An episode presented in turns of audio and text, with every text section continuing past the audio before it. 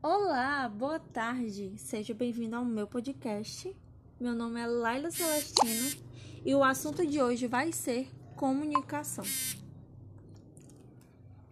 Todo mundo já sabe que a comunicação entre pessoas é muito importante.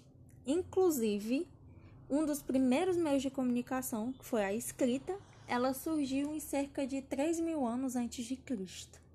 Muito tempo, não é? E foi através dela depois da fala, é claro, que foi possível se comunicar à distância.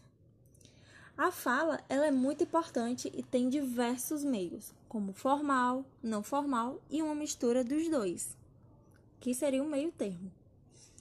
No meu ambiente de trabalho, eu uso diversas formas de comunicação, da escrita a não escrita, de formal a não formal ou de forma mista. A gente tem que entender que para se comunicar, a gente tem que se adaptar à comunicação para cada pessoa, cada convivência ou tipo de relação, de acordo com a pessoa que você irá se comunicar. Por exemplo, se você for um médico, você vai ter que saber falar formalmente com as pessoas do trabalho, mas com seus pacientes, você vai ter que explicar de uma forma mais simples para eles entenderem o que está acontecendo. Você já imaginou como que seria o um mundo se ninguém soubesse se comunicar?